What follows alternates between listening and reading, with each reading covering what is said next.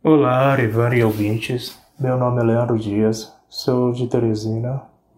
E, primeiramente, eu gostaria de agradecer a toda a equipe do Projeto Humanos, não só por todo o trabalho contido nesse podcast, mas também por nos informar da situação corrente em Altamira. Eu ajudei e peço a todo mundo que ajude também, porque sabemos que a população de Altamira sempre esteve por conta própria e quando a população não pode se ajudar, Acredito que cabe a gente dar essa força. Muitíssimo obrigado. Campsite Media. Este programa narra cenas fortes sobre casos que envolvem extrema violência infantil e não é recomendado para pessoas sensíveis e menores de 18 anos. Todas as pessoas citadas tiveram seus nomes retirados de arquivos públicos e matérias de imprensa. Essa história possui muitos personagens e eventos, se você precisar de um auxílio para se guiar, visite a enciclopédia do caso em projetohumanos.com.br barra Altamira. Caso algum dos citados se sinta incomodado e deseje um direito de resposta, favor enviar um e-mail para contato@projetohumanos.com.br. Jornal O Liberal, 11 de setembro de 1993. Tráfico de órgãos confirmado. Ainda não é oficial, mas investigações da Polícia Federal e da Polícia Civil do Pará sobre o serial murder contra crianças e adolescentes de Altamira podem concluir pela existência de uma rede secreta, nacional e internacional, de tráfico de órgãos para rituais de magia negra ou macumba. A polícia checa também estreitas ligações entre crimes de Altamira com idênticos ocorridos no Maranhão, Paraná, Goiás e Espírito Santo, que teriam a inspiração de Valentina de Andrade, integrante da seita Lineamento Universal Superior e autora do livro Deus, a Grande Farsa.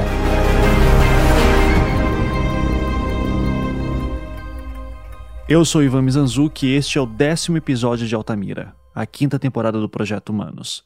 Se você não ouviu os episódios anteriores, pare, volte e ouça em sequência. Como eu falei no episódio passado, Edmilson da Silva Frazão é uma das testemunhas mais importantes no processo do caso dos meninos emasculados de Altamira, assim como o senhor Agostinho. É através do depoimento de Edmilson que Valentina de Andrade é colocada no caso em definitivo e a tese de atuação de uma seita satânica em Altamira torna-se uma certeza para os agentes de acusação. O primeiro depoimento dele que aparece no processo é datado do dia 16 de julho de 1993. Curiosamente, ele não o presta perante o delegado Éder Mauro, encarregado das investigações na época, mas sim a outro delegado de Altamira, o Dr. Jefferson José Gualberto Neves. Para se colocar em contexto, essa data era próxima do encerramento do período das prisões temporárias, que devem durar no máximo 10 dias.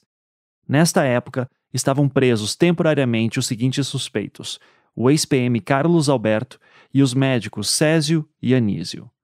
Amailton já estava preso preventivamente desde novembro de 1992, totalizando quatro pessoas presas.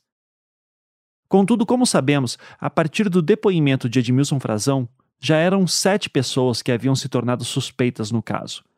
Além dos quatro já citados, figuravam também na lista o ex-PM Aldenor Ferreira Cardoso, que nunca foi encontrado, José Amadeu Gomes, pai de Amailton, e, a partir do depoimento de Edmilson Frazão, a senhora Valentina de Andrade. Eu entrarei nesse tópico com maiores detalhes em breve, mas por hora eu já posso adiantar que José Amadeu Gomes nunca teve sua prisão decretada. Já Valentina teve prisão preventiva decretada apenas em setembro de 93. Contudo, tendo em vista que ela não estava sequer no estado do Pará na época, ela nunca chegou a se apresentar para ser presa. Mas voltando a julho de 93. No dia 17 daquele mês, quando as prisões temporárias de Carlos Alberto, Césio e Anísio estavam prestes a se encerrar, a juíza Elizabeth Pereira de Lima, que havia sido designada especialmente para aquele processo na época, acabou por emitir prisões preventivas para os três homens. Essa decisão se deu porque a juíza entendia que, a partir dos depoimentos coletados na fase de investigação do delegado Éder Mauro, já haveria indícios suficientes para manter todos presos indefinidamente. Feita essa explicação sobre a situação dos acusados presos naquele período, podemos agora finalmente nos perguntar, afinal de contas, quem era Edmilson da Silva Frazão?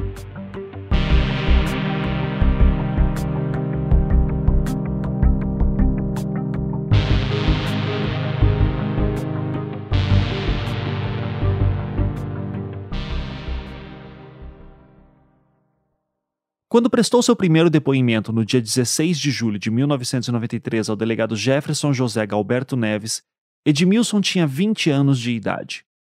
Este primeiro relato é bastante longo e um pouco confuso, e o fato do documento não estar nas melhores condições para leitura torna ele um pouco mais desafiador. Para facilitar, eu transcrevi esse depoimento por conta própria e dividi em parágrafos. Se alguém se interessar em dar uma olhada, tanto o depoimento original quanto a minha transcrição estão disponíveis na seção deste episódio da Enciclopédia sobre Altamira. E também para tornar as coisas mais fáceis por aqui, eu vou contar esse primeiro relato de Edmilson nas minhas próprias palavras, lendo apenas um trecho ou outro. Sendo assim, tudo o que eu falar a partir de agora é a versão que ele dá sobre alguns fatos relevantes aos casos dos meninos de Altamira.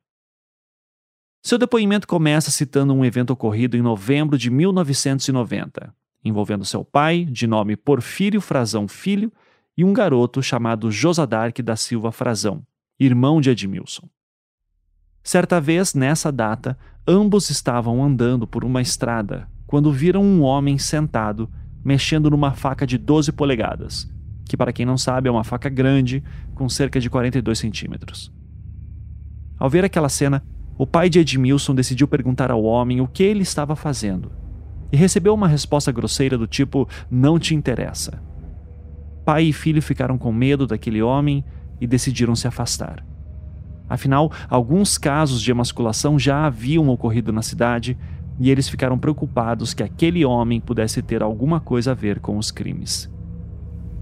Edmilson ficou sabendo dessa história pelo seu pai e, dois dias depois, foi conversar com o delegado da época, o Dr. Francisco Edir Silva, conhecido apenas pelo nome de Edir.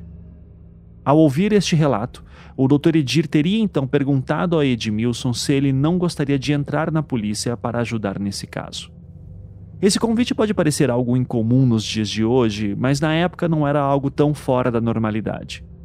Edmilson estava sendo convidado não exatamente para ser um policial de carreira, mas sim uma figura que era popularmente chamada na época de bate-pau, que é basicamente um cidadão civil comum que tenta coletar nas ruas quaisquer informações que possam ajudar a polícia em investigações em andamento. A investigação que Edmilson ajudaria, de acordo com ele, seria a dos casos de emasculações, que naquela altura já tinha pelo menos três vítimas confirmadas. Para ser mais específico, os casos dos três sobreviventes. A primeira missão que ele tinha era de tentar localizar aquele homem suspeito que seu pai havia visto na beira da estrada e a ordem do Dr. Edir teria sido a seguinte: se o vir, chame a polícia imediatamente. No seu relato, Edmilson cita que uma das primeiras providências que tomou foi ir à casa do que ele chama de a primeira vítima. Ele não cita o nome desse garoto que ele chama de primeira vítima, mas se ele está assim chamando, teria que ser ou José Sidney ou o segundo sobrevivente, já que na época se acreditava que José Sidney estava morto mas não temos como confirmar isso com certeza. De qualquer forma, ele teria conversado com familiares do garoto e pego uma descrição física de quem o teria atacado. Ainda de acordo com ele, a descrição física era a mesma do homem que seu pai teria visto na beira da estrada. Moreno, usava uma barba falsa e tinha cerca de 1,70 de altura. Eis então que, dias após essa conversa, Edmilson teria visto numa estrada um homem que tinha aquelas mesmas características. Era um policial militar que ele dizia já conhecer, e seu nome era A. Santos, o nome de guerra de Carlos Alberto. Edmilson então foi a um bar próximo, pegou o telefone e chamou a polícia, que chegou poucos minutos depois com quatro policiais, um deles o próprio Dr. Edir. Contudo, eles não conseguiram localizar o homem que Edmilson teria visto. A partir deste ponto do depoimento, Edmilson passa a chamar o homem de A. Santos e afirma que não chegou a falar para os policiais civis que aquele era o policial militar Carlos Alberto. Continuando. Quatro dias após este fato, Edmilson viu novamente Carlos Alberto, vulgo A. Santos, e ele estaria próximo da mini clínica do Dr. Anísio, numa pose de quem estaria esperando alguém. Edmilson pegou uma carona, foi até a delegacia, avisou novamente aos policiais e ao delegado que foram até o local, mas chegando lá, o suspeito já não se encontrava mais. Mas eis então que no dia seguinte, Edmilson foi a um posto de gasolina chamado Serra Dourada para falar com sua esposa, que na época trabalhava como doméstica próximo de lá, e viu novamente o suspeito. Dessa vez, ele estaria agachado na beira da estrada com um revólver em mãos. Edmilson então pegou uma bicicleta emprestada e foi correndo até a delegacia a avisar os agentes. Ele entrou numa viatura com quatro policiais, foram até o local e lá, finalmente, eles conseguiram abordar o homem. Os quatro policiais que acompanhavam Edmilson então pediram para que ele ficasse no carro para ficar distante e não ser reconhecido, enquanto que eles iam falar com o suspeito. Apreensivo, Edmilson teria obedecido à ordem. Contudo, ao abordarem Carlos Alberto, Edmilson notou que, mesmo sem conseguir ouvi-los, os quatro policiais não pareciam questionar o PM. Pelo contrário, pareciam até que eram amigos. Então, um deles apontou para o carro onde Edmilson estava. Ato contínuo, Carlos Alberto passou a olhar para ele, tentando reconhecê-lo. A conversa teria sido longa e, ao final, os policiais voltaram para a viatura sem trazer Carlos Alberto com eles. No retorno para a delegacia, Edmilson teria perguntado por que, que não pegaram o suspeito, pelo menos para ser questionado lá. Um dos policiais teria então lhe dito que não iam prender o suspeito porque eles eram amigos e também não fariam mais nada a respeito do caso, pois não ganhavam o suficiente para tanto. No dia seguinte a este episódio, Edmilson teria sido informado pelo delegado Edir que ele não deveria mais chamar a polícia se visse algo suspeito. Ao invés disso, ele deveria agarrar o suspeito e levá-lo à delegacia. O relato de Edmilson continua mencionando um dos policiais a quem ele chama de polaco, e como ele teria logo em seguida a esses fatos largado a carreira de policial para ser taxista. Além disso, Edmilson também falava que Polaco teria usado seu veículo para cometer diversos crimes. Abre aspas. Que em relação à saída de Polaco dos trabalhos policiais, ressalta o declarante que Polaco deixou a polícia por gosto próprio, sendo que melhorou de vida consideravelmente, inclusive tendo usado um táxi de sua propriedade em um grande assalto nesta cidade.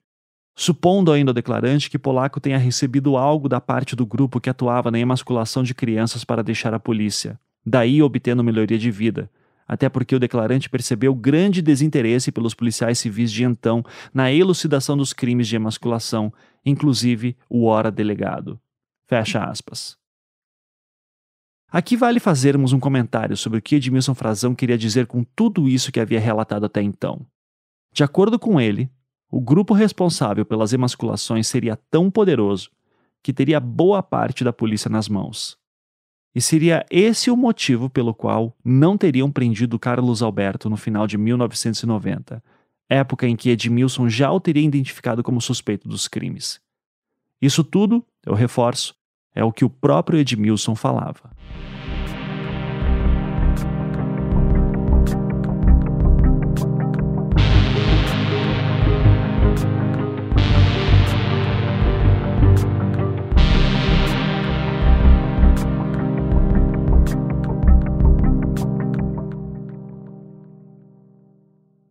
Após narrar esses eventos, o relato de Edmilson dá um salto no tempo de quase um ano daqueles ocorridos, mais precisamente para o mês de novembro de 1991. Nesta época, de acordo com Edmilson, um dos policiais civis com quem ele trabalhou em 1990 teria ido à marcenaria de seu pai para pedir a confecção de uma mesa e quatro cadeiras. Aquele era o local onde Edmilson estava trabalhando e ele disse que não podia aceitar o pedido do policial porque ele mesmo estava se mudando de Altamira nos próximos dias, com destino a Santarém, que fica a cerca de 400 quilômetros de distância. O nome do policial era Santana, e Edmilson disse a ele que estava se mudando porque ele ia tentar entrar no exército naquela cidade, já que tinha um primo que era sargento por lá. Contudo, nos dias que se passaram, Edmilson dizia que via Santana passando na frente à marcenaria na viatura policial, sempre em baixíssima velocidade, como se estivesse vigiando Edmilson. No dia 9 de novembro de 1991, Edmilson e sua esposa finalmente pegaram o primeiro ônibus em direção a Santarém.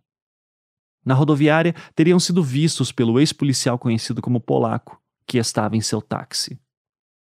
Este primeiro ônibus fazia uma parada na cidade de Uruará, na qual o casal tinha que descer para pegar o próximo ônibus em direção a Santarém. Chegaram em Uruará por volta de meia-noite e meia. Por causa disso, o casal decidiu dormir nas proximidades de um posto de gasolina. No dia seguinte, deveriam pegar o ônibus para Santarém, mas este sequer passou por lá quando deveria. Eis então que, por volta das sete e meia da noite, viram uma viatura policial chegando. A viatura era de Altamira. Dentro dela estava o policial Santana e mais três pessoas. Com medo, Edmilson e sua esposa deixaram seus pertences perto do posto onde esperavam o ônibus e foram procurar algum lugar para ficar. Abre aspas. Que em seguida, o declarante, juntamente com sua esposa, procuraram uma casa para pernoitar, tendo sido acolhidos por um cidadão cujo nome desconhece, mas sabe que trabalhava em uma serraria, enquanto que os pertences do casal permaneceram no posto de gasolina. Enquanto isso, o declarante percebeu que os policiais de Altamira dirigiram-se em várias casas de cômodos, possivelmente à procura do mesmo. Que, posteriormente, dirigiu-se até o posto de gasolina para apanhar seus pertences, quando percebeu que os policiais de Altamira estavam revirando toda a sua bagagem, e que, em seguida, colocaram tudo no bagageiro da viatura, inclusive os documentos do declarante e sua esposa, e a quantia de 64 cruzeiros, padrão monetário da época. Neste instante, o casal retornou para a casa onde foram acolhidos e ali permaneceram até a manhã do dia seguinte. Que, ao acordarem por volta das 7h15 da manhã, o declarante percebeu a presença dos referidos policiais e, com medo da perseguição por saber de muita coisa, resolveu fugir pelos fundos, onde havia um campo, uma fazenda, pelo qual correu com sua esposa, sendo perseguido pelos referidos policiais que os perseguiram, disparando vários tiros de arma de fogo, tendo o casal se embrenhado no mato, o que resultou na desistência de seus perseguidores.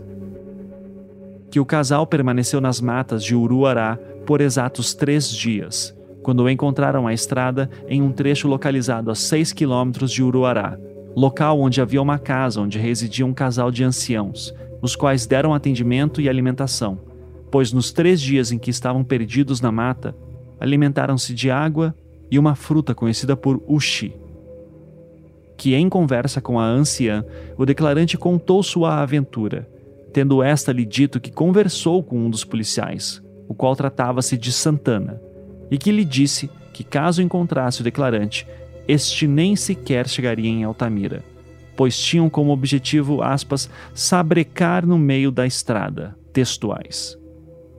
Que diante disso, o casal resolveu seguir viagem para Santarém através de caronas, cuja odisseia durou aproximadamente seis dias até chegarem na cidade de Santarém. Fecha aspas. Traduzindo isso tudo em termos mais simples, aqueles policiais que estariam acobertando o grupo criminoso responsável pelas emasculações de garotos em Altamira, foram atrás de Edmilson para matá-lo. E o motivo seria o fato de que Edmilson sabia demais, já que sempre teria suspeitado que o PM Carlos Alberto teria alguma relação com os crimes de Altamira.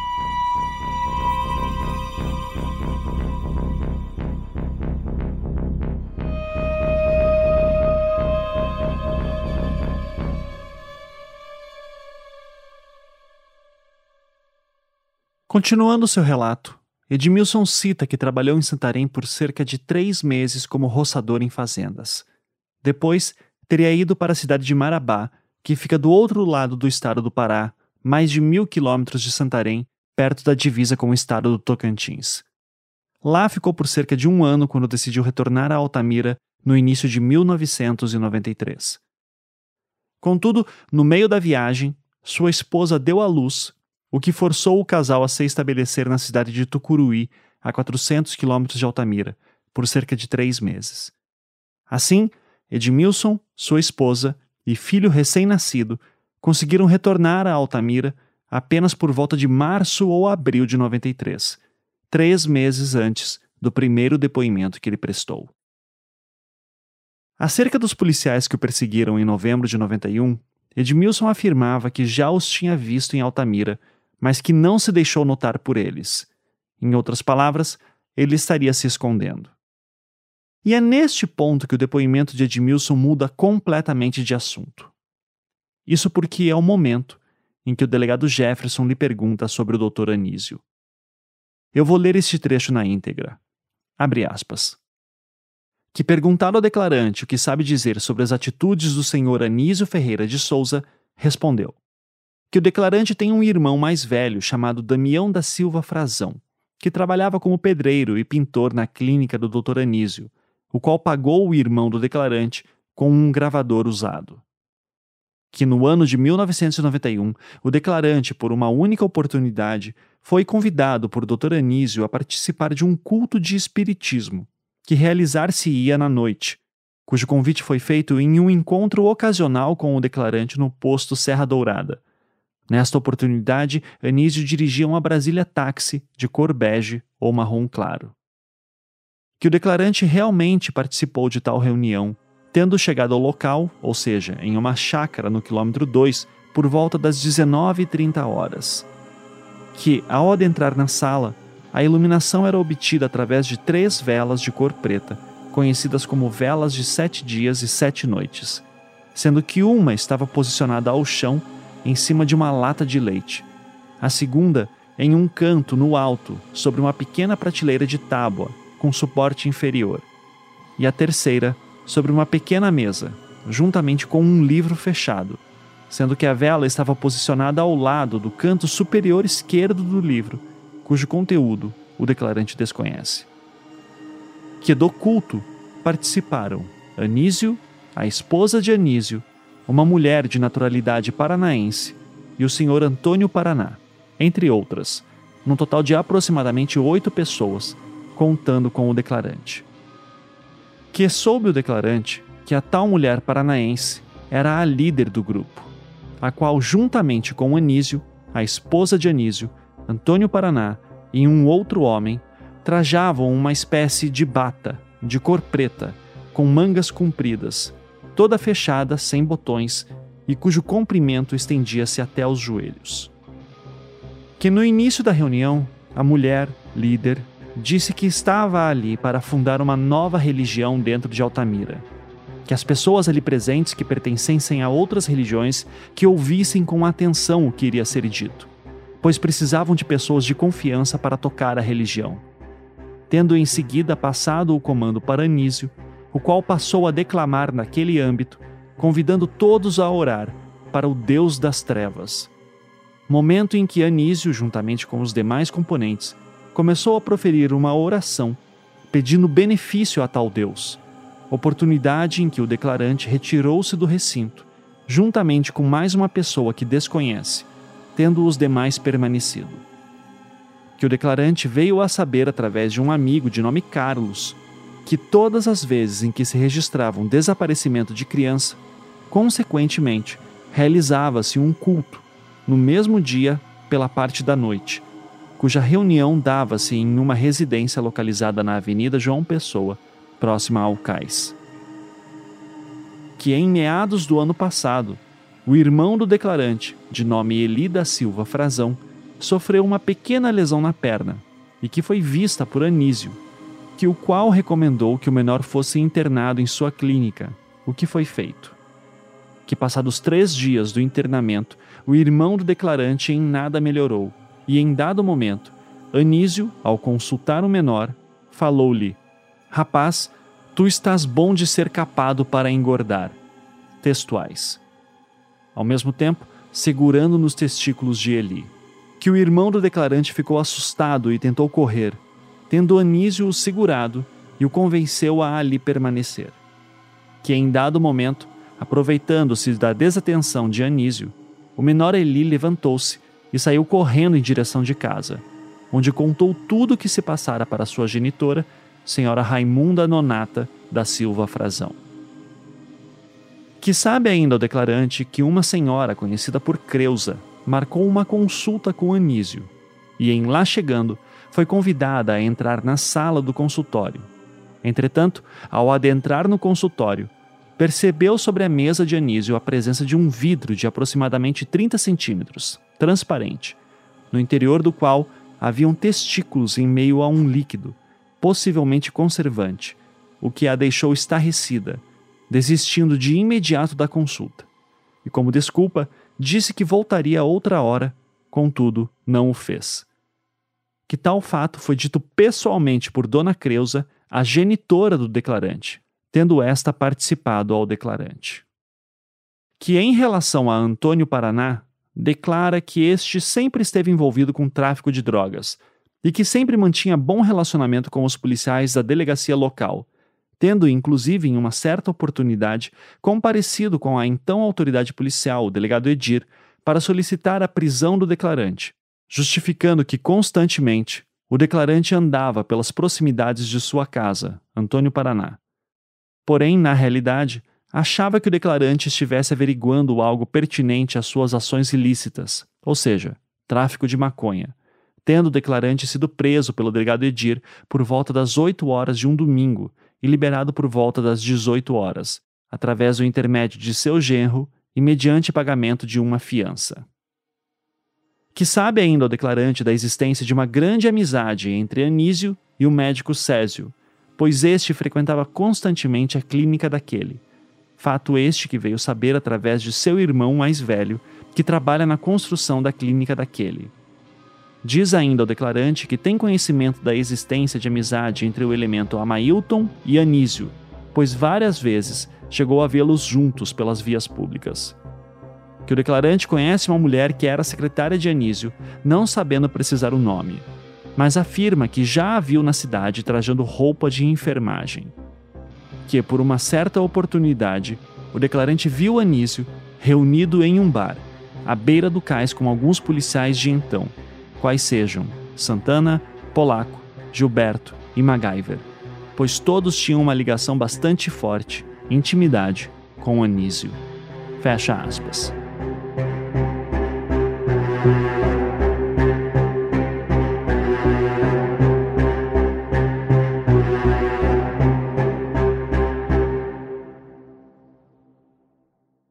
Uma coisa importante a ser mencionada sobre esse primeiro depoimento de Edmilson é que, como se vê, ele não cita o nome de Valentina de Andrade. Isso viria a acontecer apenas num segundo depoimento que prestou.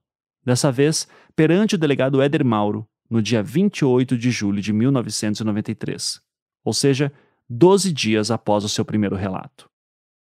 Esse segundo depoimento é consideravelmente mais curto, tendo apenas duas páginas e meia de extensão, e é totalmente focado apenas na parte final do primeiro depoimento que deu, ou seja, o culto que teria visto na chácara de Anísio no ano de 1991, a convite do próprio médico. O mês exato ele não se recordava, mas afirmava que teria sido por volta do meio daquele ano, ou seja, meses antes dele sair de Altamira, com destino a Santarém. Este segundo depoimento dá mais alguns detalhes sobre como teria sido tal reunião, e é o momento em que ele reconhece Valentina através de uma reportagem da revista Veja, datada de julho de 1992, época em que ela era suspeita do caso Leandro Bossi, em Guaratuba, no litoral do Paraná. Além disso, ele também afirma que era para Carlos Alberto, chamado por ele aqui de A. Santos, ter participado daquele culto. Abre aspas. Anísio foi o primeiro a falar, saudando a todos, inclusive dizendo que estava faltando uma pessoa que Anísio falou ser a Santos e que este estava de serviço, não sabendo que tipo de serviço. Em seguida, falou à mulher do Paraná, que disse que estava vindo na cidade para fundar uma seita e que estava precisando de homens de trabalho e de confiança para que pudessem desempenhar os trabalhos. Que o depoente pôde perceber que todos ali estavam vestidos com roupões cor preta e de manga compridas, o que foi então que Anísio, com a palavra novamente, louvou os deuses das trevas, o que finalmente causou pânico ao depoente, que pediu licença para verter água e fugiu, não mais retornando àquele local. Fecha aspas. Mais adiante, Edmilson fala um pouco sobre o homem conhecido como Antônio Paraná, que seria uma espécie de contrabandista e traficante conhecido na região, ao menos de acordo com o relato de Edmilson. Abre aspas. O depoente diz que depois que fugiu daquele local, na chácara, passou a ser perseguido, até pelo próprio Antônio Paraná, que chegou a atirar no depoente certa vez, sem nenhuma explicação. Inclusive, na ocasião em que recebeu os tiros, Antônio Paraná estava de capa preta, pilotando uma moto. Fecha aspas. Este segundo depoimento de Edmilson termina com ele falando duas outras coisas. Primeiro, que seu irmão Eli da Silva Frazão, aquele que teria sido ameaçado de ser capado pelo Dr. Anísio, não estava mais residindo em Altamira, estando a trabalho num garimpo em Itaituba, cidade a 500 quilômetros de Altamira.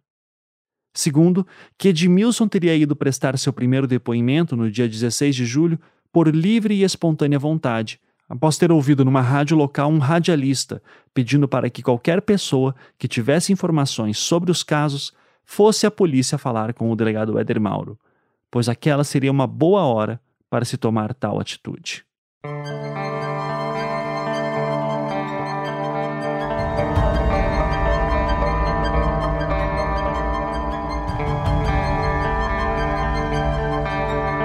No geral, esse é o relato de Edmilson Frazão. Em resumo, podemos citar que há 11 coisas que ele cita que seriam mais importantes. São elas: primeiro, que havia um grupo de pessoas poderosas por trás das emasculações em Altamira e que este grupo teria controle sobre a polícia local. Segundo, que quando ele suspeitou do envolvimento de Carlos Alberto nesses casos, passou a ser perseguido. Terceiro, que seu irmão, de nome Damião, trabalhou numa reforma na mini clínica do Dr. Anísio. Quarto, que também o seu irmão Damião, durante o período que trabalhou na reforma, chegou a ver o Dr. Césio visitando Anísio por diversas vezes. Quinto, que outro irmão seu, de nome Eli, teria sido ameaçado de ser castrado pelo Dr. Anísio. Um relato muito parecido com o do menino Jeane, que citamos no episódio passado. Sexto, que certa vez, por volta do ano de 1991, o Dr. Anísio convidou Edmilson para um culto em sua chácara. Sétimo, que esse culto era liderado por uma mulher paranaense, chamada Valentina de Andrade. Oitavo, que deste culto teria participado um homem conhecido como Antônio Paraná, que seria alguém perigoso. Nono, que os policiais que perseguiram Edmilson pouco antes dele sair de Altamira no final de 1991 tinham amizade com o Dr. Anísio. Décimo, que Edmilson já teria visto Anísio e Amailton juntos em vias públicas, inclusive tomando cerveja numa lanchonete no ano de 1991. E lembrando, ambos diziam que não se conheciam.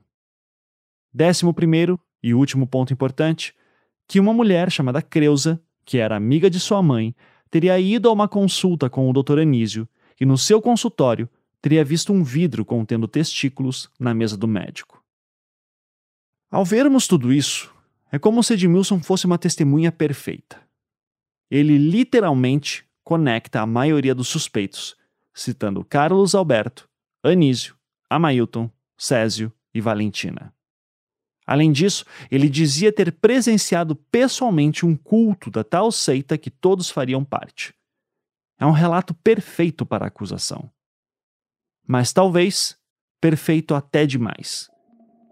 E é por isso que eu achei necessário dar uma olhada em outros depoimentos que existem no processo, de forma a se entender se havia alguém que confirmasse pelo menos parte do que ele falava.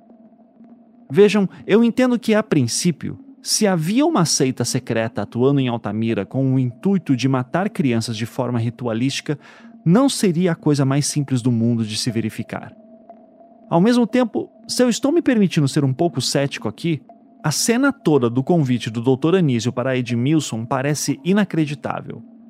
Algo do tipo: vamos lá na minha chácara para um culto que vamos fazer, vai ser legal. E daí chega lá, eles estão adorando Satã. Ora, Anísio não tinha nenhum vínculo de confiança com Edmilson. De acordo com o seu relato, o Dr. Anísio teria lhe convidado para um culto em público, e Edmilson achava que era um culto protestante, que era a religião dele. Mas na cidade era bastante conhecido que Anísio era espírita. Seria difícil alguém acreditar que haveria um culto protestante na sua chácara. E mesmo assim, se eu sou parte de uma seita secreta que comete crimes tão horríveis, que está deixando a cidade em pânico, por que, que eu chamaria um desconhecido como Edmilson para fazer parte? Isso não faz sentido. Mas mesmo que fizesse, e mesmo que isso tenha de fato acontecido, o relato de Edmilson não dá conta de nenhum crime.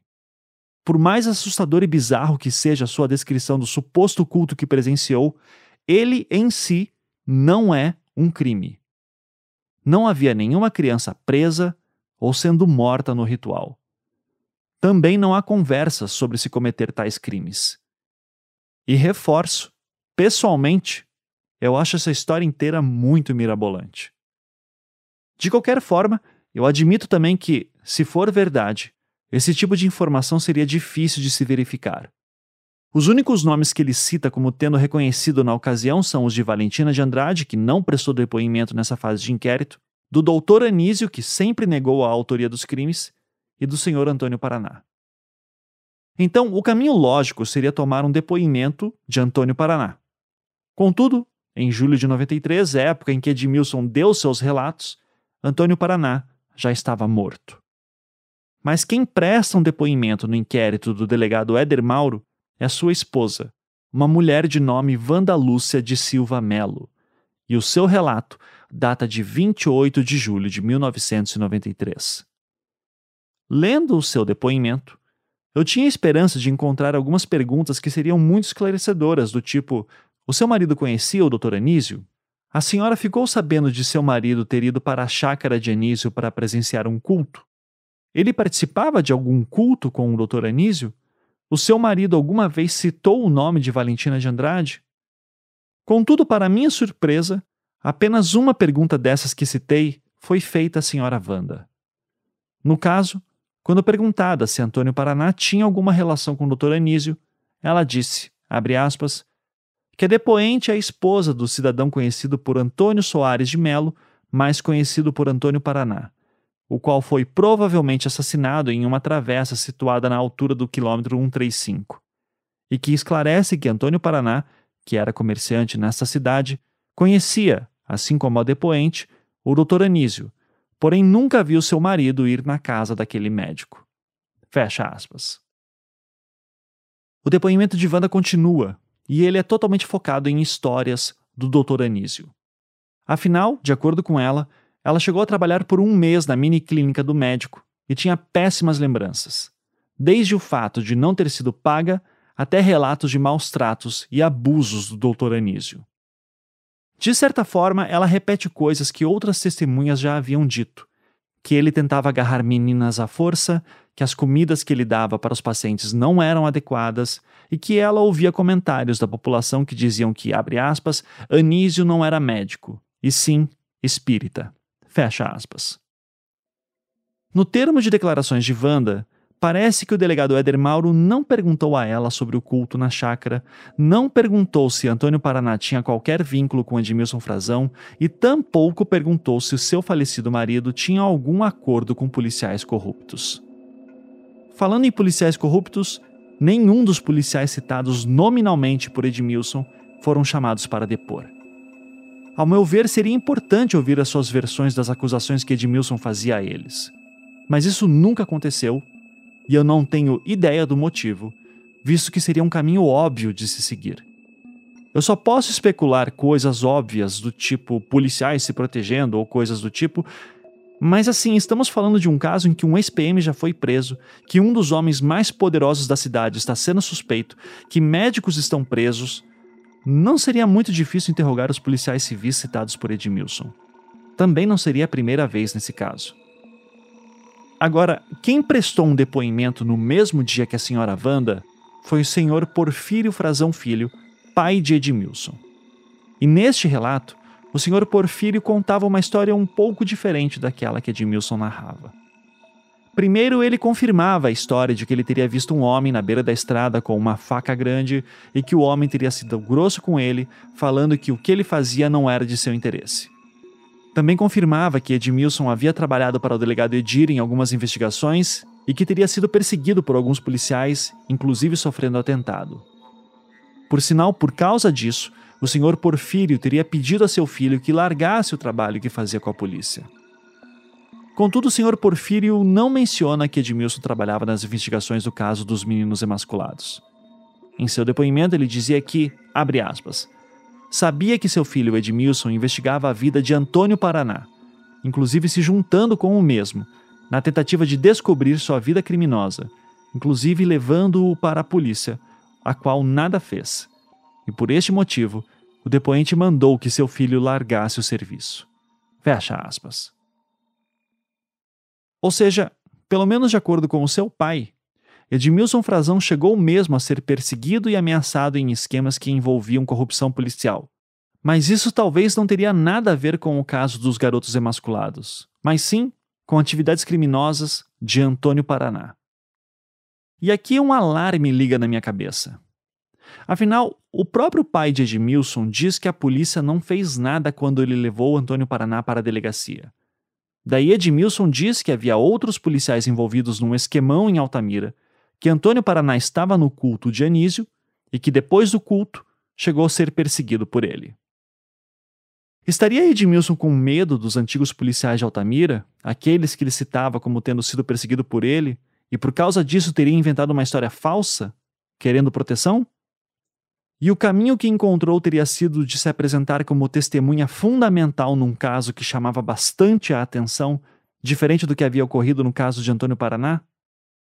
Pois então, o senhor Porfírio Frazão deu um segundo depoimento já na fase de juízo, e é um depoimento que aumenta essa minha suspeita. Esse relato é datado de 30 de novembro de 1993, e nele lemos mais detalhes sobre o conflito entre Edmilson e Antônio Paraná. Abre aspas.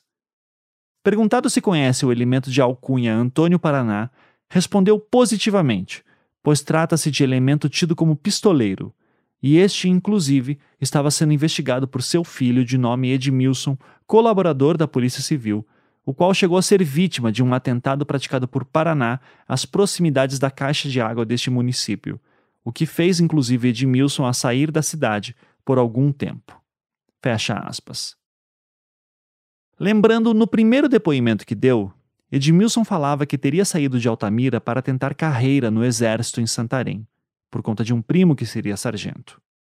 Contudo, aqui seu pai diz que o motivo real de Edmilson ter saído da cidade era por medo de Antônio Paraná. No decorrer do segundo depoimento de Porfírio Frazão, a história de Edmilson fica ainda mais estranha quando ele narra a história do homem com uma faca na beira da estrada. Edmilson dizia que seu pai Porfírio estava junto com seu irmão Josadark quando isso aconteceu.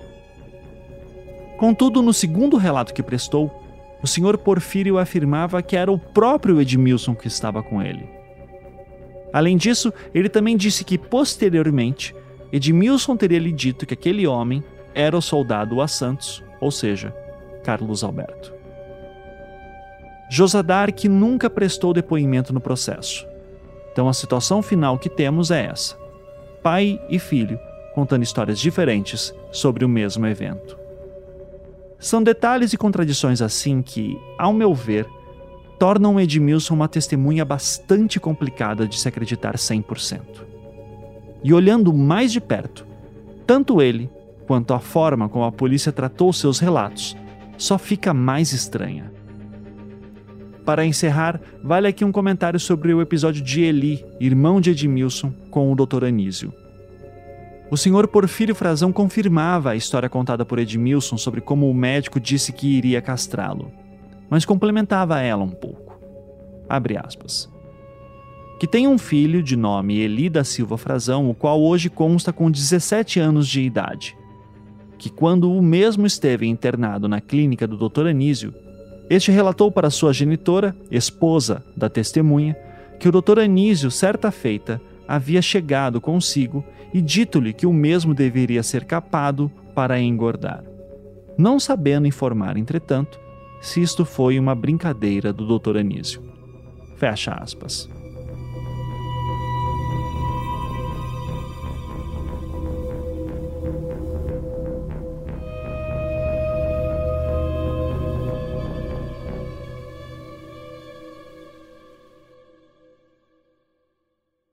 Outra pessoa citada por Edmilson é uma tal de Creusa, que seria a amiga de sua mãe e que teria visto um vidro com testículos na mesa do Dr. Anísio. Mas Creusa nunca foi chamada para depor. Não é possível nem saber se o delegado Éder Mauro tentou fazer isso, nem se ela de fato existe. A mãe de Edmilson poderia ter sido chamada para contar essa história também, mas também nunca foi chamada. Nunca fizeram nenhuma pergunta sobre Creusa para o senhor Porfírio. Então, essa é mais uma história importante que não foi aprofundada. Do jeito que está registrada, parece muito incriminadora, mas quando olhamos de perto, vemos que ela possui pouca ou nenhuma base em provas. Edmilson viria a dar ainda um terceiro depoimento, desta vez na fase de juízo, que ocorreu no dia 17 de maio de 1994, ou seja, quase um ano após o seu primeiro relato. Como eu já falei em outros episódios, em teoria, os depoimentos desta fase são considerados os mais importantes para o processo criminal, tendo em vista que é obrigatória a presença de defensores dos acusados que podem dirigir perguntas e confrontar algumas das falas que as testemunhas dão. O mais curioso desse terceiro depoimento é que Edmilson Frazão modifica alguns detalhes dos relatos anteriores. Por exemplo, nos dois primeiros depoimentos, ele falava que trabalhou na investigação dos casos dos meninos emasculados no final de 1990, após seu pai ter visto Carlos Alberto na beira da estrada com um facão em novembro daquele ano. Além disso, ele dizia também que ficou sabendo através de um amigo seu chamado Carlos que toda vez que sumia um garoto na cidade, era feito um culto numa casa da seita.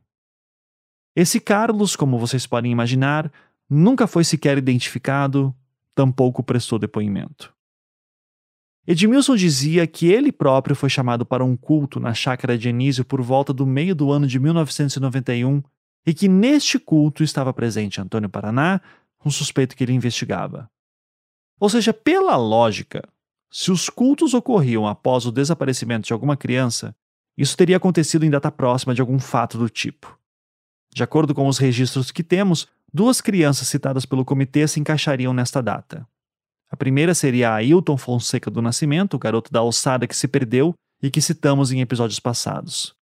Ailton desapareceu no dia 5 de maio de 1991. A segunda seria um garoto chamado José Carlos Bezerra Gomes, que é um caso de criança desaparecida em agosto de 1991. Por fim, Edmilson afirmava que, no final daquele ano, foi perseguido por policiais civis e que essa perseguição teria a ver com o que ele sabia sobre Carlos Alberto. Já seu pai falava que isso teria a ver com sua investigação sobre Antônio Paraná. Talvez, para eles, as investigações fossem uma coisa só. Afinal, Edmilson afirmava que Antônio Paraná estava presente no culto, logo ele poderia ter alguma relação com a seita e os crimes dos meninos. Só que, no terceiro depoimento que prestou, Edmilson muda algumas das datas que citava. Primeiro, ele passou a dizer que o fato de seu pai ter visto Carlos Alberto teria ocorrido em março de 1990, e não mais em novembro, como ele dizia anteriormente. Além disso, ao ser perguntado o que o motivou a ir falar com o delegado Edir após esse fato ocorrido com seu pai, ele afirmava o seguinte: aspas, O fato principal é que dias antes havia ocorrido mais uma tentativa de homicídio, cuja vítima no momento não se recorda que sobreviveu, porém emasculada. Fecha aspas. Isso não faz sentido algum na história dos casos. O primeiro sobrevivente foi atacado em agosto de 1989, o segundo em novembro de 1989 e o terceiro em setembro de 1990. Em outras palavras, nenhuma vítima foi atacada dias antes de março de 1990. Inclusive, Edmilson cita que ele próprio já chegou a ser preso e que isso teria ocorrido por causa de uma denúncia de Antônio Paraná. E tudo isso me mostra uma coisa que parece ser muito clara. Havia algum grande conflito entre Antônio Paraná e Edmilson. Contudo, nós não temos detalhes sobre isso, pois, pelo menos de acordo com os autos, nunca perguntaram muita coisa nem para ele, nem para Wanda, a viúva de Antônio Paraná. Neste terceiro depoimento, Edmilson também mudou a data em que teria ocorrido o culto na chácara de Anísio. Desta vez, ao invés de 1991, ele dizia agora que teria sido em 1989 ou 1990. Além disso, dizia também que havia sido convidado pelo Dr. Anísio para participar da seita não como segurança, mas como membro da mesma. Ele não dá mais detalhes sobre o que isso significaria ou como teria sido esse convite. Ele também foi confrontado pelos advogados de defesa sobre o fato de seu próprio pai dizer que era Edmilson que estava com ele quando viram Carlos Alberto na beira da estrada com uma faca. Contudo, Edmilson reforçava sua versão de que quem estaria com seu pai naquele momento era seu irmão de nome Josadark. Uma outra passagem curiosa desse terceiro depoimento é o momento em que Edmilson fala sobre uma amiga de sua mãe que teria visto testículos de criança num vidro em cima da mesa do Dr. Anísio. Essa passagem é curiosa porque ele não cita o nome da amiga, que nós sabemos pelos depoimentos anteriores que seria Creusa. Ele chega até a dizer, estranhamente, que não sabia informar o nome dela. O nome dela só aparece quando o assistente de acusação pergunta diretamente: É da Creusa que você está falando? O que ele confirmou. Pela transcrição do seu depoimento, é bem claro o esforço dos advogados de defesa em mostrar que a história de Edmilson tinha furos demais. Há um momento, por exemplo, em que eles fazem uma pergunta bastante pertinente a ele, referente ao atentado que teria sofrido. Abre aspas. Que perguntado à testemunha se, ao sentir-se coagido a ponto de fugir dos policiais, por que então não procurou as autoridades judiciárias e denunciou tudo o que sabia dos vários fatos por si investigados? Respondeu que, na realidade, não procurou as autoridades por não entender necessário. E, ao retornar, procurou o delegado Edir e contou o referido. Fecha aspas. Ou seja, estamos falando aqui de uma pessoa que, supostamente, trabalhava para a polícia como informante, chegou a informações importantes sobre um culto que estaria por trás das mortes de crianças, já sabia da participação de Carlos Alberto nos crimes já havia inclusive visto pessoalmente um culto macabro ocorrido na chácara do Dr. Anísio, já teria sido perseguido por membros da seita, mudou-se de cidade enquanto fugia, passou mais de um ano fora de Altamira e nesse tempo todo não procurou um promotor, um juiz, ninguém. E diga-se de passagem, tudo isso espalhado numa linha do tempo que muda consideravelmente a depender de qual depoimento estamos lendo. E a justificativa que ele deu para não ter feito nenhuma denúncia não era algo compreensível do tipo eu tinha medo. A justificativa que ele deu perante o juiz foi que ele não achou necessário contar nada disso para nenhuma autoridade na época. Tudo é estranho, para dizer o mínimo. Mas há uma coisa que aprendemos nesse terceiro depoimento que é bastante interessante. E isso é o fato de que Edmilson teve contato com os policiais federais que estiveram em Altamira entre maio e junho de 93. Nós descobrimos isso em trechos em que ele cita o reconhecimento de Valentina nos depoimentos anteriores. Abre aspas. Que, inclusive, de Valentina, chegou a haver uma reprodução em xerox da senhora Valentina de Andrade, também denunciada, que lhe fora mostrado por policiais federais. Fecha aspas. Esse é um detalhe interessante dos depoimentos de Edmilson. O que os advogados de defesa percebem é o seguinte: nos seus dois primeiros depoimentos, Edmilson fala de uma mulher paranaense, mas não dá descrições físicas dela. Somente no seu segundo depoimento é que ela é reconhecida como Valentina, e isso por conta de uma matéria da revista Veja que lhe foi apresentada pelo delegado Éder Mauro. Mas nós sabemos que o delegado Éder Mauro já sabia da suspeita sobre Valentina e que isso teria vindo da investigação da Polícia Federal, cujo relatório produzido, inexplicavelmente, não foi anexado aos autos. E aqui, neste trecho que eu acabei de ler do terceiro depoimento, temos a testemunha Edmilson Frazão, a testemunha que coloca Valentina no caso, dizendo que a Polícia Federal havia lhe mostrado reproduções em xerox em que Valentina aparecia. Ou seja, isso teria ocorrido antes do delegado Éder Mauro assumir o caso. Notando que essa história estava estranha, os defensores fazem uma pergunta a Edmilson Frazão. Abre aspas. Que perguntado por que não ofereceu às autoridades policiais as características de Dona Valentina de Andrade, o que só aconteceu após mostrado foto da mesma na revista Veja, respondeu que, perante as autoridades federais, chegou a dar características físicas de Dona Valentina, as mesmas aqui descritas, porém acredita não ter sido consignada. E quanto às fotografias referidas pelo douto advogado à da revista Veja, o mesmo tem a esclarecer que foram mostradas xerox de várias pessoas entre homens e mulheres, e a testemunha identificou apenas uma como sendo Valentina. Fecha aspas. Então, em resumo, Edmilson parece dizer o seguinte: que ele foi contatado por policiais federais, que deu seu relato sobre o culto e passou descrições físicas sobre Valentina. Em seguida, os federais teriam lhe mostrado uma série de fotos em xerox e em uma delas estava Valentina, que ele teria reconhecido. Mas se isso aconteceu, por que ele não forneceu as mesmas informações para a Polícia Civil? Por que ele não deu nenhuma descrição física de Valentina e somente as deu depois de ter visto as fotos da revista Veja no seu segundo depoimento? Aliás, se ele já havia visto fotos de Valentina de Andrade pela Polícia Federal antes mesmo de falar com a Polícia Civil, isso significaria que ele, antes mesmo do seu primeiro depoimento, já saberia quem ela era. Por que ele então não falou o nome dela logo no primeiro depoimento ao delegado Jefferson?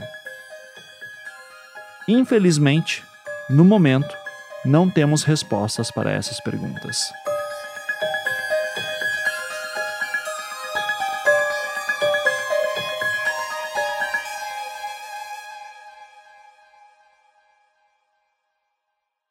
Outra contradição digna de atenção que existe neste terceiro depoimento de Edmilson é que, neste relato, ele diz que desconhecia qualquer relação existente entre os médicos Césio e Anísio.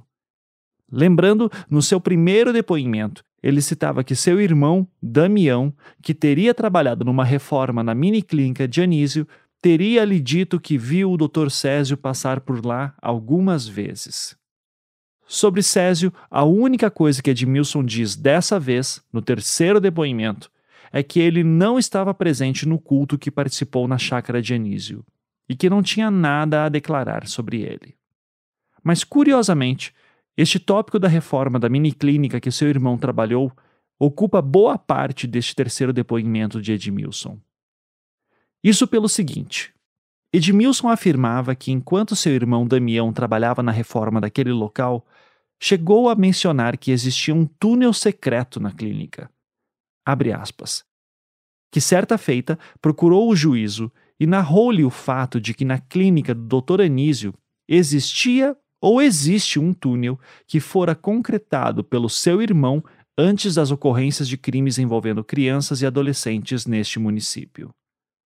Entretanto, existe uma saída pelos fundos da clínica e dá acesso ao túnel que o trabalho executado para a concretagem foi feito pelo seu irmão Damião da Silva Frazão.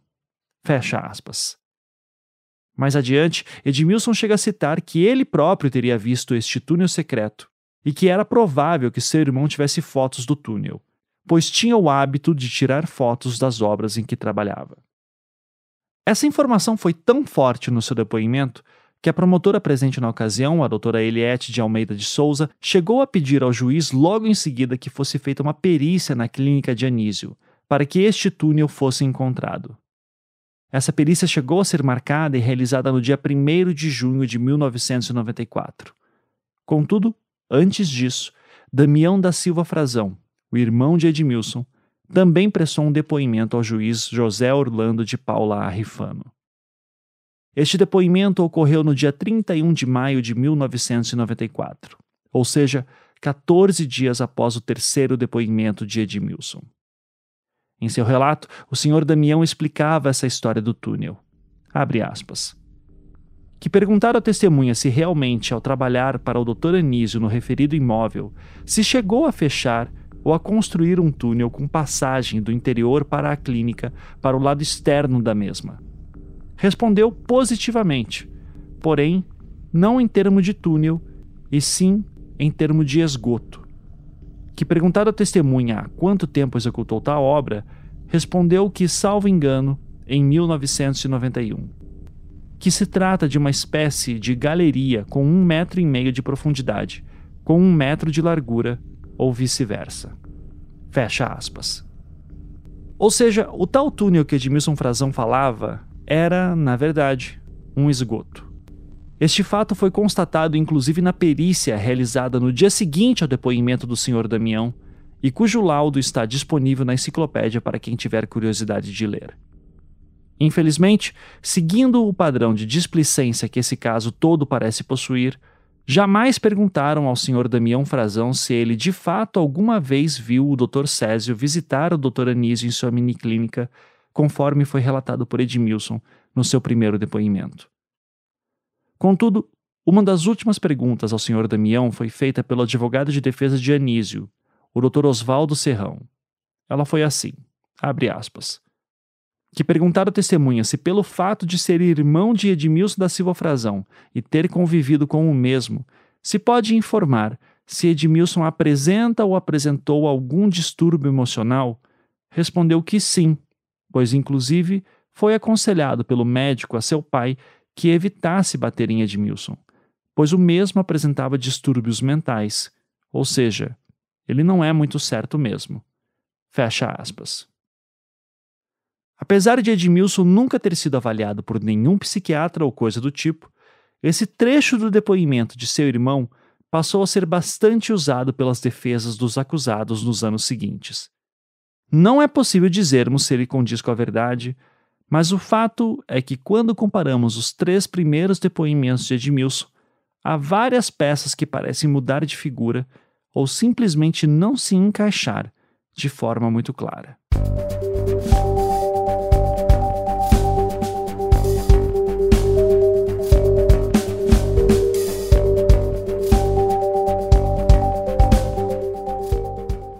Eu tive que avançar um pouco na linha do tempo do processo até a sua fase de juízo para explicar melhor essa parte dos relatos de Edmilson Frazão, dada a grande importância que ele tem no processo e, especialmente, na acusação.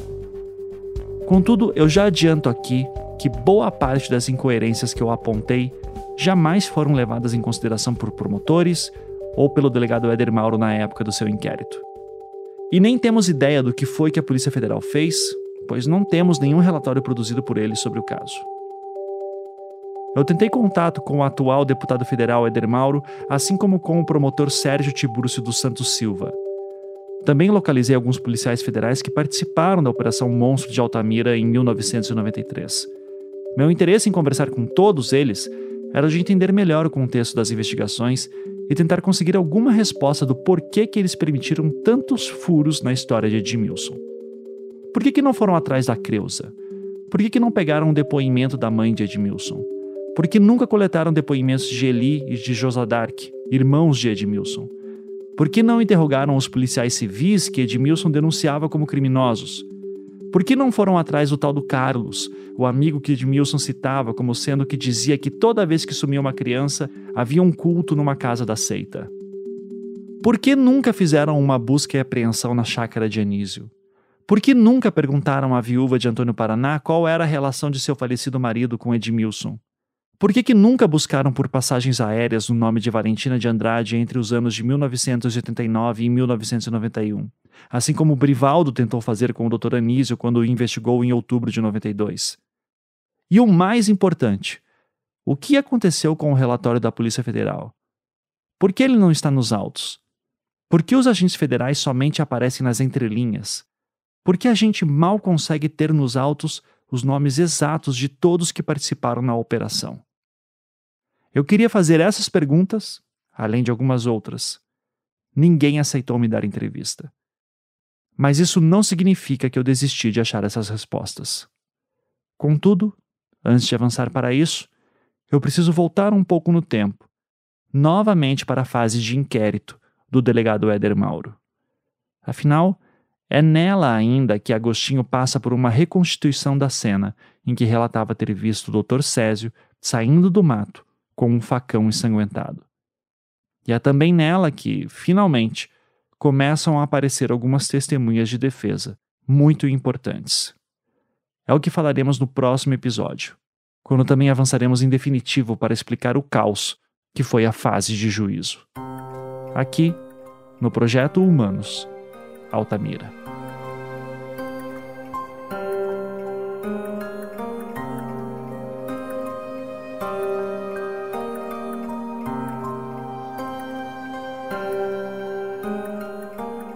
Projeto Humanos é um podcast em formato storytelling criado e produzido por mim, Ivan Mizanzuki, financiado pela Campside Media, distribuído pelo Globoplay e com a colaboração de várias pessoas.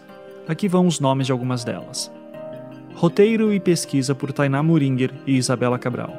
Colaboração especial de Ludmila Naves. Verificação de informações, Isabela Cabral. Bia Guimarães, do Laboratório 37, é a nossa maga na edição de som. Trilha sonora composta por Felipe Aires. Marina Sequinel é responsável pelas decupagens, transcrições e produção da enciclopédia sobre o caso. Maria Cecília Zarpelon, Sofia Magagnin e Matheus Stogmiller também ajudaram com decupagens e transcrições. Agradecimentos especiais aos pesquisadores Rubens Pena Júnior, Paula Mendes Lacerda, Kátia Melo, Catiane Silva, Leonardo Barros e Antônio Umbuzeiro. E falando em pesquisa, Isabela Mota foi a responsável por varrer os acervos do Brasil inteiro atrás de matérias de imprensa da época e depois organizar e catalogar tudo com perfeição. Ela contou com a assistência de Karina Paz, na pesquisa local em Belém, e também com a ajuda de Socorro Bahia, da Coordenadoria da Biblioteca Pública Arthur Viana. O advogado Igor Gomes Rocha e a equipe dos escritórios Mendes e Lacerda Advogados e Vilela e Gomes Rocha, de São Luís do Maranhão, nos auxiliaram na obtenção de arquivos. A professora e pesquisadora Elisa Cruz, que também é defensora pública, foi a responsável por catalogar os autos do processo e nos ajudar a navegar por eles com tranquilidade. A arte da temporada foi produzida por Saulo Milete. Larissa Bontempo e Leandro Durazo foram responsáveis por traduções de materiais. Cecília Flash é a jornalista que dá voz às matérias impressas da época. Daniele Casagrande ainda está resolvendo inúmeros pepinos no site projetohumanos.com.br, que eu recomendo que você visite para ter acesso a mais informações. Até a próxima!